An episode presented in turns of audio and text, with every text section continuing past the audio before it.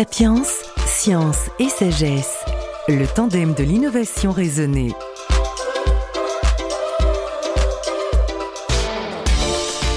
La pandémie de Covid-19 a mis en avant un facteur étonnant et remarquable.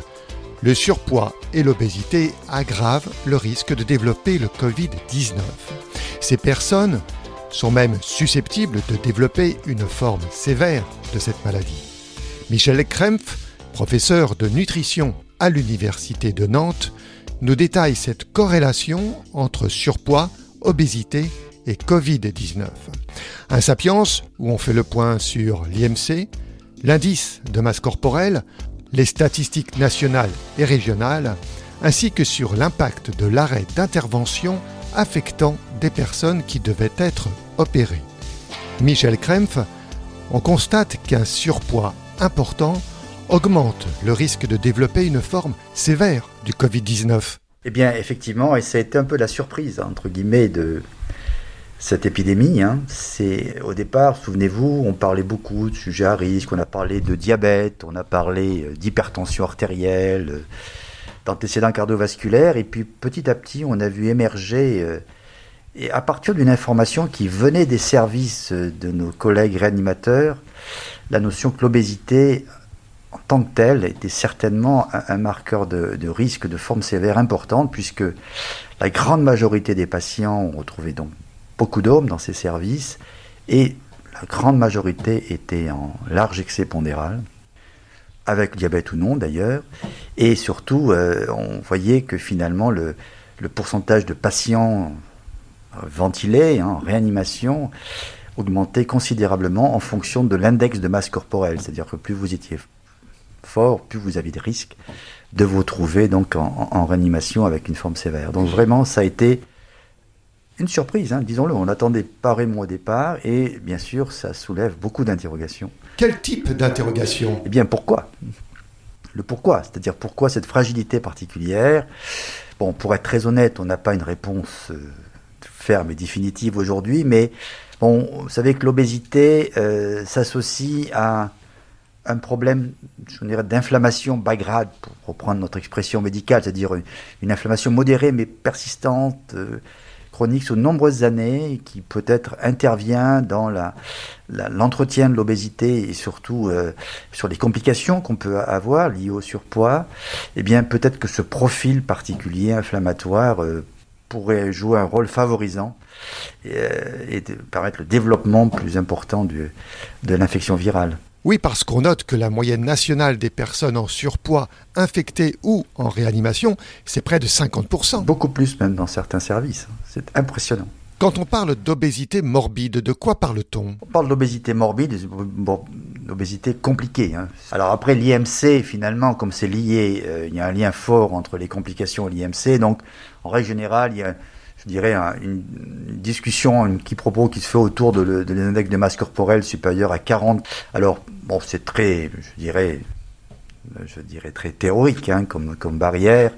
40 euh, d'IMC, pour euh, ceux qui ne connaissent pas l'expression, enfin le, terme, hein, l'index de masse corporelle, c'est on, prend le poids et on divise euh, par la taille en mètres élevés au carré.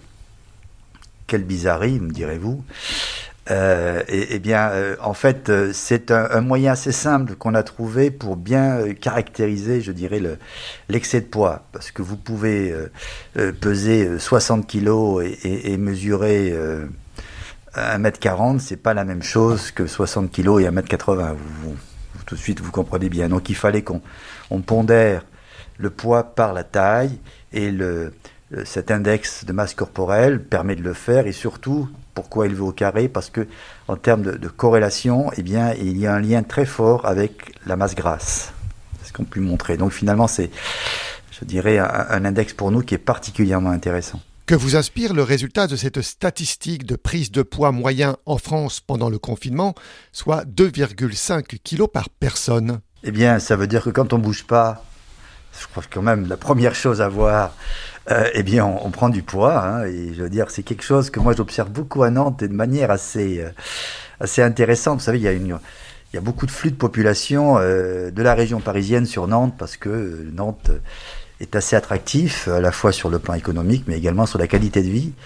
Et euh, je vois beaucoup de patients qui prennent du poids parce qu'il y a les transports en commun sont très différents. Il n'y a plus de métro, il y a, voilà, ils bougent beaucoup moins, ils sont plus souvent dans la voiture. Et ça, c'est un, phénomène que j'observe extrêmement fréquemment. Et finalement, ce, confinement a complètement forcé le trait de, cet aspect-là. De, oh, je bouge plus, je pouvais sortir une heure ou très peu, courir c'était compliqué. Vous voyez, tout, ce genre d'activités au quotidien qui finalement comptent dans notre bilan énergétique, eh bien finalement n'étaient plus là. Et résultat, prise de poids. Plus, plus, n'oublions pas quand même qu'on a peut-être plus tendance à, à aller chercher un, un réconfort par l'oralité et par ce que l'on mange. Hein. Euh, je veux dire, ça c'est un trait que beaucoup de gens partagent. Et partant de cela, euh, on peut imaginer que c'est un ce, ce cocktail, je mange un peu plus parce que je m'ennuie ou parce que je suis anxieux et je bouge beaucoup moins, conduisent à une prise de poids. Donc, attendu, j'ai envie de dire, et, et peu surprenant. C'est d'autant plus dommage pour les personnes qui sont déjà en surpoids. Effectivement, c'est une période qui, pour elles, pose plus de problèmes, parce qu'effectivement, ça peut soit exacerber les tendances naturelles qu'elles peuvent avoir sur des troubles du comportement alimentaire, parce que l'anxiété est un, fort pourvoyeur de, ce type de difficultés, et euh, d'autre part, effectivement, euh, on, expose le risque, mais enfin bon, un ou deux kilos, quand on en a 40 de, de trop déjà, dire que là, on est dans l'épaisseur du trait quelque part, mais c'est surtout euh, sur le plan psychologique, c'est extrêmement dur à vivre de voir que finalement, euh, eh bien, euh, tout ce qu'on essaie de combattre, eh bien, de, tout ça est, est, complètement annihilé par par cette période où finalement plus rien ne se passe. Oui, parce que ceux qui étaient pris en charge se sont trouvés démunis. C'est effectivement ce qu'on a constaté. C'est-à-dire se trouvent en difficulté, il y a une certaine angoisse de l'avenir. Tous les patients qui étaient, nous, dans les files actives pour euh, une, intervention bariatrique, vous savez, on opère beaucoup les, les l'intestin actuellement euh, sur, euh, pour faire perdre du poids. Pour les patients à très fort risque, hein, qui sont en vraiment danger de santé, eh bien, c'est exactement ce qu'on a constaté. C'est-à-dire que ces patients qui allaient être d'un seul coup, on ne peut plus parce que toutes les interventions non urgentes ont été interrompues dans notre pays. Hein. Et, et, là, on a senti beaucoup d'anxiété, d'angoisse et, et, de difficulté à maintenir les, efforts qu'ils avaient fait auparavant pour pouvoir être opérés en termes pondérales notamment. Tous les patients qui étaient dans, ces filières de, préparation pour, la chirurgie et, qui étaient, je dirais, à, à quelques jours de l'intervention, eh bien, il y a eu un arrêt brutal puisque plus aucune intervention non urgente en France n'a pu être euh, réalisée.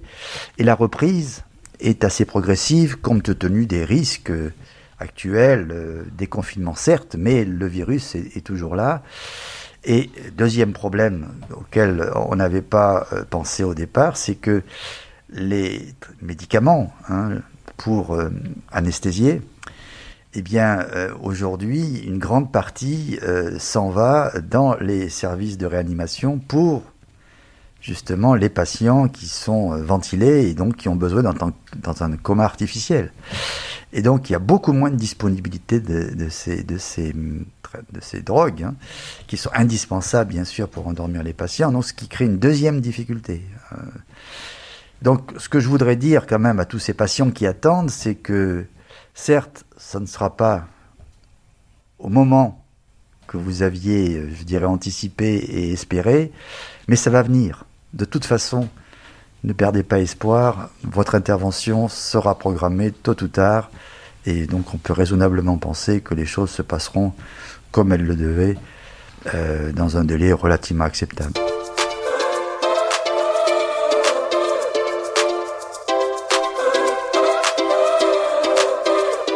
Sapiens, science et sagesse, le tandem de l'innovation raisonnée.